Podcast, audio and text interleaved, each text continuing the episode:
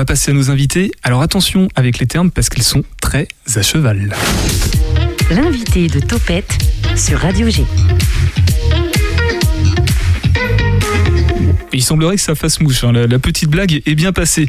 Adrien Guinbeau et le commandant Pierre-Henri Delorge sont avec nous sur Radio G. Alors Adrien, vous êtes responsable d'exploitation des musées de l'association des Amis du Musée des Blindés et de la Cavalerie de Saumur. Ça fait un, sacré, euh, un sacré intitulé, mais je crois que c'est tout à fait juste. Et euh, commandant, vous êtes le conservateur du pôle muséal de l'armée de terre de Saumur. Et justement, Saumur, on, connaît bien le cadre noir. Euh, ces deux musées, celui de la cavalerie et celui des blindés. Et si vous ne le connaissez pas encore, si vous ne les connaissez pas encore, nos deux interlocuteurs de ce soir bah, sont les bonnes personnes à qui s'adresser. On va donc en profiter pour découvrir l'histoire de ces musées, leurs collections, leurs expositions, leurs localités aussi, puisqu'il s'agit en plus de deux bâtiments distincts de 4 km de distance. Ça, c'est plutôt marrant. Euh, pour simplifier la compréhension, je propose de commencer peut-être par l'histoire de l'association des amis du musée des blindés. Adrien, 1977, je crois, la création. Absolument, c'est très juste. En 1977, le musée des blindés va en fait susciter la création d'une association puisqu'à l'origine, la collection qui a donné le musée des blindés était à destination des militaires, et au bout d'un certain temps, eh cette collection, qui a commencé en 1965 avec la création du CDEB, Centre de documentation des engins des blindés, eh bien, a suscité énormément d'intérêt de la part du grand public. Et donc, pour accueillir plus efficacement ce grand public qui avait la curiosité de ces énormes machines qui ont énormément de choses à raconter, qui sont étonnantes, qui sont impressionnantes, eh bien, une association a été créée pour justement aider l'armée. Et cette association-là, qui existe toujours, eh bien, est l'exploitante du musée. Musée qui présente les véhicules qui appartiennent à l'armée de terre. Ce sont de, vrais véhicules, hein, on ne plaisante pas, ce sont de vrais chars qui ont été sur les lignes de front, par exemple Alors, on a plusieurs cas de figure. Il y a des véhicules qui ont bien sûr connu les combats, vous avez aussi des véhicules qui sont restés des prototypes. Et vous avez des engins qui, eh bien, il faut bien l'admettre, sont parfois tombés en panne en cours de route et qui parfois n'ont pas vu du tout euh, le moindre combat. Euh, il faut quand même l'admettre, la plupart des engins qui sont présentés dans le musée n'ont pas beaucoup d'impact sur la coque. C'est aussi la raison pour laquelle ils ont survécu jusqu'à nos jours. Oui, en fait, ils étaient plus en fonction, donc ils sont allés au musée, ou alors ils n'ont pas marché, donc ils sont, euh, ils sont pas restés sur le combat finalement. le plus vieil engin que vous avez, c'est lequel? J'imagine que c'est peut-être un truc qui se porte pas avec des chevaux, c'était déjà mécanique, mais ça date de quand? Alors le plus vieux véhicule qui est présenté dans le musée, ça, il s'appelle le Schneider. C'est le tout premier char d'assaut français d'histoire. C'est un véhicule qui est apparu pendant la Première Guerre mondiale en 1917. 1917. Alors Schneider, c'est la marque du véhicule, hein, c'est ça? Tout à fait, absolument. Ça a été construit par la l'aciériste Schneider qui était dans l'Est. Et du coup, euh, il y a eu d'autres constructeurs comme ça qui se sont mis à faire des, blindés? Parce que 1917, c'est quand même euh, une date euh, quand même qui était plutôt mouvementée où la, commande, la demande devait être assez forte. Tout à fait. La demande a été importante. C'est pour ça qu'il y a eu deux autres constructeurs. Il y a eu Saint-Chamond qui a produit le plus gros char français de la guerre qui pesait quand même 23 tonnes parle d'un engin assez colossal même pour l'époque. Et d'ailleurs, il était tellement colossal qu'il a fallu inventer un système euh, très particulier pour lui, puisque c'était un véhicule qui était moitié thermique, moitié électrique. C'était déjà avant euh, l'heure des voitures euh, finalement hybrides, un char d'assaut hybride. Donc c'est pas une légende qu'on dit que l'armée invente, va chercher des, technologies qui deviennent ensuite dans la, dans la vie civile commune. C'est un peu le cas avec l'électrique finalement. On peut le retrouver même si bon, la première voiture à avoir atteint les 100 km à l'heure était déjà une voiture électrique. Ah oui Eh oui. Bon, ça, c'est un, autre débat. Juste 25 tonnes, 23 tonnes pour euh, celles et ceux qui ne se représentent pas ce, que ça représente. Euh, une voiture, c'est à peu près une tonne 5 aujourd'hui. Donc 23 tonnes, c'est quand même énorme. Euh, dernière question. J'ai entendu dire que Citroën, son logo, les chevrons comme ça, c'était justement les chenilles du char. C'est vrai ou c'est pas vrai? Ah non, ça c'est autre chose. C'est une légende urbaine, ça n'a rien à voir. Il y a beaucoup, beaucoup de choses qu'on entend à droite, à gauche mais ça ne correspond pas aux chenilles d'un char. Bon, bah voilà. Julien, tu voulais réagir Oui, j'ai un, souvenir qui m'est revenu quand, Adrien vous avez parlé du Schneider qui date de 1917. Je me rappelle d'une émission de la carte au trésor diffusée sur France 3 qui se terminait à, au cadre noir de Saumur et même la toute dernière partie, genre je sais plus si c'est la Rose des Vents ou, euh, ou la partie bonus, où les candidats, enfin le candidat qui avait gagné, devait retrouver justement un char. Est-ce qu'il s'agissait de ce char-là en question, du Schneider? Alors, peut-être d'un autre? C'était encore un autre. Ouais. Euh, effectivement, là, ce qui est très juste et ce qui est très important à préciser, c'est que justement, le musée des blindés est très spécifique. C'est l'un des, allez, cinq plus grands musées des blindés au monde. Et notre spécificité par rapport aux cinq autres, c'est que grâce au travail d'une équipe, une équipe qui travaille à l'année, ce sont des hommes qui sont des, euh, des salariés de la défense, ils travaillent à l'année euh, à l'atelier, nous avons une centaine de véhicules encore fonctionnels. Et si le Schneider fonctionne toujours, le véhicule dans lequel la rose des vents, effectivement, de la carte au trésor a été trouvée était un Somua S35 de 1940. Donc on a plusieurs conflits qui sont représentés. Première guerre mondiale, deuxième guerre mondiale, conflits contemporains. Et on a plusieurs représentants dans chacune de ces périodes qui fonctionnent toujours. Ah, est-ce que c'est la question que j'allais vous poser? Ce qui m'avait impressionné dans l'émission, c'est de voir tous ces chars justement à l'extérieur. Je m'étais dit, si à la base ça fait partie d'un musée, là forcément ils sont forcément encore fonctionnels euh, pour les avoir sortis. Absolument, tout à fait. Et le commandant peut-être reviendra sur la question, mais on attache énormément de soins justement à les restaurer au plus près de ce qu'ils pouvaient être à l'époque. Parce qu'on imagine quand même que 23 tonnes à pousser, ça doit pas être facile. Autant euh, tant qu'à faire, s'il peut y avoir un moteur dedans, tant mieux. Euh, depuis 2018, du coup, vous gérez aussi le musée de la cavalerie. C'est bien ça? Absolument, tout à fait. Alors qu'est-ce que ce musée? Alors le musée de la cavalerie, c'est 600 ans d'histoire du cheval militaire en France. On commence au milieu du Moyen euh, à la fin du Moyen Âge, on commence en 1445 et on va jusqu'à nos jours.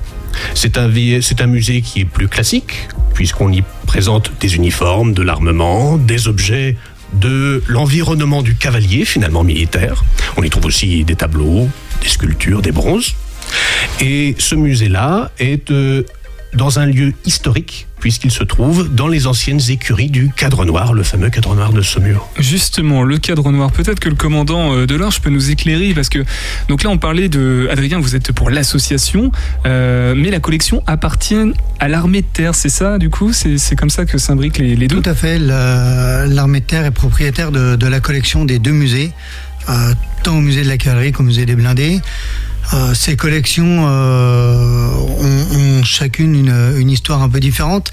Adrien a parlé de, la création du musée des blindés et du début de cette collection euh, de chars qui initialement étaient employés à la formation des, lieutenants. Au musée de la cavalerie, en fait, la collection commence en 1936 avec un, don d'un particulier, le baron Barbet de Vaux, qui va donner à l'école de cavalerie ses- les souvenirs qu'il a achetés, beaucoup de pièces du, du 19e siècle, et cette collection va grandir, s'accroître. Son objectif principal, là aussi, est pour la formation morale euh, des, officiers de cavalerie. Euh, puis, euh, dans les années 2000, euh, sous sous la pression un peu du public qui souhaite voir ces collections, qui sont dans l'école, difficiles d'accès, euh, elles vont déménager pour arriver dans les écuries, euh, actu- enfin, dans les anciennes écuries du manège, le lieu actuel du musée, où depuis 2007, elles sont présentées au public. Donc en fait, le musée appartenait entre guillemets au cadre noir avant, c'est ça? En fait, Il faut qu'on fasse bien la distinction du coup. Moi, j'utilise rarement ce terme de cadre noir, euh, parce qu'en fait, c'est au départ un terme péjoratif qui est donné par les lieutenants euh, aux écuyers, au manège. C'est le terme euh, à l'époque, le manège. Aujourd'hui, le cadre noir est une marque, je reviens pas dessus, hein, bien évidemment. Mais au 19e siècle, on parle de cadre noir qu'on oppose au cadre bleu qui sont les, les cadres de l'école, qu'on oppose au cadre rose qui sont les épouses et au cadre gris qui sont les anciens qui traînent, euh, qui restent influents euh, auprès de l'école. Donc on a quatre cadres. Moi je parle de manège et nous sommes dans les écuries du manège. D'accord, au moins c'est plus clair. Euh, Si on parle des, visiteurs désormais de, ces deux musées, donc qui sont bien distincts géographiquement, euh, qui ont des liens, euh, plusieurs liens, mais en tout cas qui sont distincts, on en reparlera tout à l'heure. Qui vient au musée? Ce sont des scolaires principalement, des gens qui sont militaires, ou ce sont tout à chacun, les Saumurois, ou vraiment parce que si c'est un des cinq plus gros pour le musée des blindés, musées mondiaux, j'imagine que ça doit brasser des gens attirés de loin. Qui sont les gens qui viennent euh, à ces deux musées? Alors, euh, les profils sont très variés. Euh, il faut d'abord penser que le musée des blindés attire 70 000 visiteurs les bonnes années, c'est-à-dire les années sans Covid. Hors Covid, voilà, c'est ça. Voilà.